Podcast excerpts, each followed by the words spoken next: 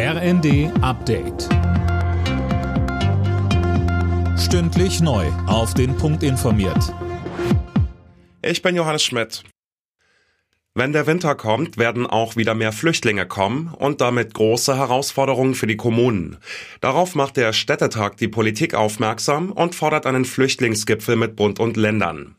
Städtetagsvize Ulf Kämpfer sieht vor allem einen Mangel an Kapazitäten. Was wir wissen ist, dass es immer noch Zufluss von Geflüchteten gibt aus der Ukraine. Es gibt aber auch noch viele, die privat untergebracht sind. Aber wo das jetzt nicht mehr so funktioniert. Das heißt, auch dort kommen jetzt Menschen, die schon längere Zeit in Deutschland leben, in die Gemeinschaftsunterkünfte.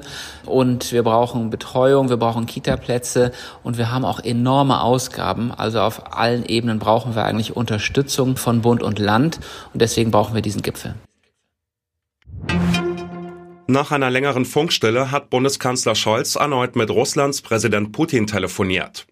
Dabei hat Scholz auf einen vollständigen Rückzug der russischen Truppen aus der Ukraine gedrängt, teilt ein Regierungssprecher mit. Außerdem ging es um die Sicherheit am umkämpften Atomkraftwerk Saporischschja. Die Unternehmen in Deutschland sollen weitere Hilfen erhalten. Das hat Kanzler Scholz angesichts steigender Energiepreise gesagt.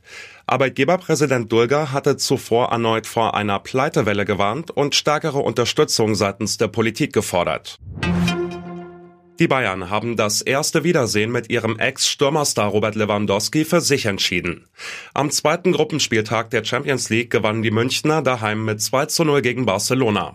Ebenfalls 2 zu 0 stand es am Ende für Leverkusen gegen Atletico Madrid und Frankfurt siegte mit 1 zu 0 in Marseille.